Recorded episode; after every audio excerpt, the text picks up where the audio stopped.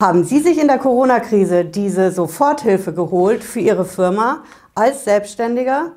Für die einen ist es eine Finanzspritze und für die anderen ist es vielleicht ein Geschenk. Viele Firmen sagen zu uns, das hat geholfen, zumindest im ersten Monat. Andere sagen, das bringt überhaupt nichts. Das deckt uns noch nicht mal die Fixkosten für den ersten Monat in der Corona-Krise. Und jetzt interessiert sich auch noch das Finanzamt dafür. Kann das sein? Muss ich diese Corona-Soforthilfe versteuern? Muss ich die bei der Steuer angeben? Woher weiß das Finanzamt überhaupt, wie viel ich gekriegt habe und vor allen Dingen wann? Oder ist das Ganze einfach nur ein vergiftetes Geschenk? Ich kläre das gleich. Bleiben Sie dran.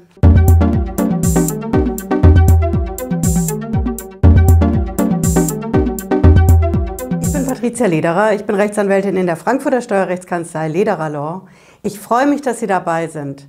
Der Staat schießt ja momentan aus allen Rohren, um die Firmen und die Selbstständigen in Deutschland zu retten in dieser schweren Corona-Krise. Wir haben das Kurzarbeitergeld, die Corona-Soforthilfe, die KfW-Kredite. Und viele sagen natürlich, das ist nicht alles, das kann nicht alles sein, denn das reicht nicht ansatzweise, um die Firmen zu retten.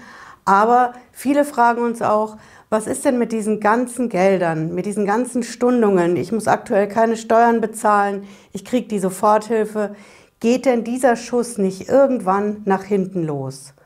Und wir haben in unserem Teil 1 zu dieser Reihe, schauen Sie gerne rein, diese Frage beantwortet, was ist denn mit den ganzen Steuerzahlungen? Bald sich da nicht ein mega Schuldenberg zusammen, den ich irgendwann auf einen Schlag zahlen muss? Und in Teil 2 heute geht es um diese drängenden Fragen zur Corona-Soforthilfe. Was ist denn da bei der Steuer? Was ist beim Finanzamt? Was muss ich da angeben? Ganz klares Ja. Ich muss die Corona-Soforthilfe bei der Steuer angeben und ich muss auch Steuern drauf bezahlen. Jetzt werden viele sagen, okay, das kann mir ja egal sein, ich werde dieses Jahr sowieso keinen Gewinn einfahren. Mit Glück habe ich einen Verlust und überlebe mit meiner Firma, dann brauche ich auch keine Steuern drauf zu bezahlen.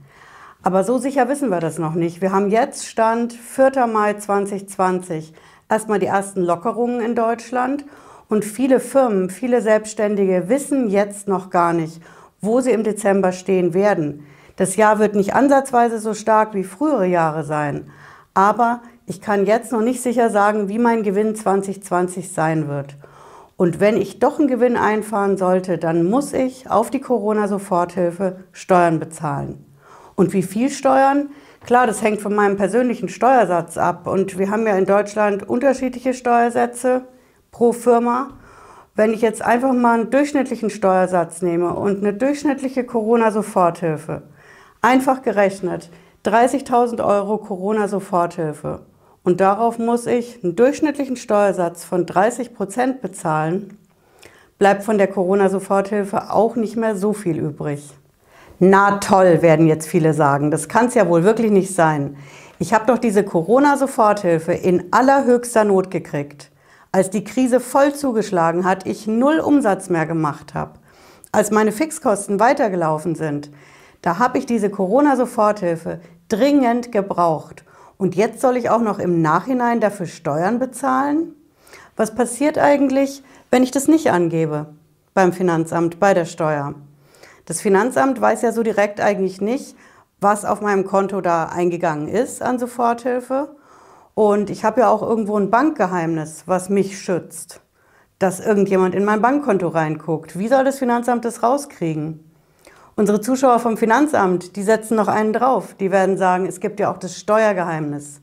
Steuergeheimnis schützt ja jeden davor, dass jemand anders, auch eine andere Behörde, unbefugt in die Steuerdaten reinguckt. Das heißt, ich habe eigentlich zwei ganz wesentliche Rechte mit diesem Bank- und diesem Steuergeheimnis, die mich schützen.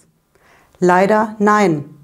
Bankgeheimnis, Steuergeheimnis sind außer Kraft gesetzt bei der Corona-Soforthilfe. Jedenfalls hier in Hessen. Wer hier in Hessen die Corona-Soforthilfe beantragt hat, der hat in diesem Antragsformular zugestimmt, dass das Bankgeheimnis und das Steuergeheimnis außer Kraft gesetzt sind. Wir schauen uns das hier mal an. Ich habe so ein Ding mitgebracht.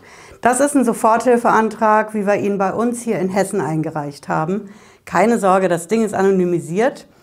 Das ist so ein Antrag auf Corona-Soforthilfe. Der fängt oben an mit dem Antragsteller bei Punkt 1.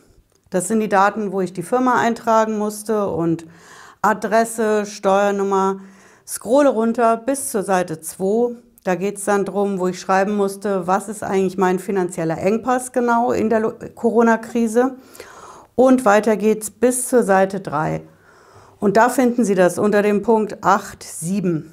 Da steht wortwörtlich der Aufhebung des Steuer, Klammer auf, Paragraph 30 Abgabenordnung und des Bankgeheimnisses, Klammer auf, Paragraph 38 BWG, stimme ich zu. Das bedeutet, jeder, der jedenfalls bei uns hier in Hessen diesen Antrag auf Corona-Soforthilfe gestellt hat, der hat zugestimmt, dass das Bankgeheimnis nicht gilt und das Steuergeheimnis auch nicht. Und das ist natürlich ein starkes Stück, denn diese Zustimmung, die war versteckt in ziemlich vielen Punkten, die in diesem Formular sind. Sie sehen es, die fangen auf der Seite 2 an, bei Punkt 8, die Erklärungen, die man abgibt.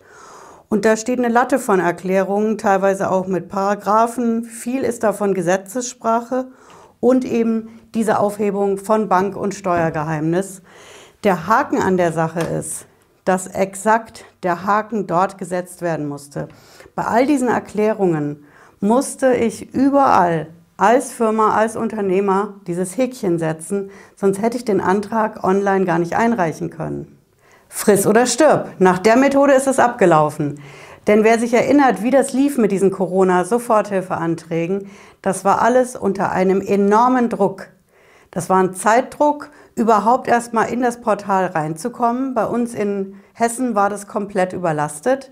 Das heißt, immer wieder versucht, reinkommen, reinkommen, reinkommen. Wenn ich schließlich drin war, dann musste ich mich beeilen mit meinen Eingaben, weil wenn ich mir die Zeit genommen habe, das alles zu lesen, bin ich nach spätestens 15 Minuten wieder rausgeflogen und musste wieder von vorne anfangen, überhaupt versuchen reinzukommen mit meinen Daten, mit meiner Dateneingabe. Da wurde auch nichts zwischengespeichert oder so.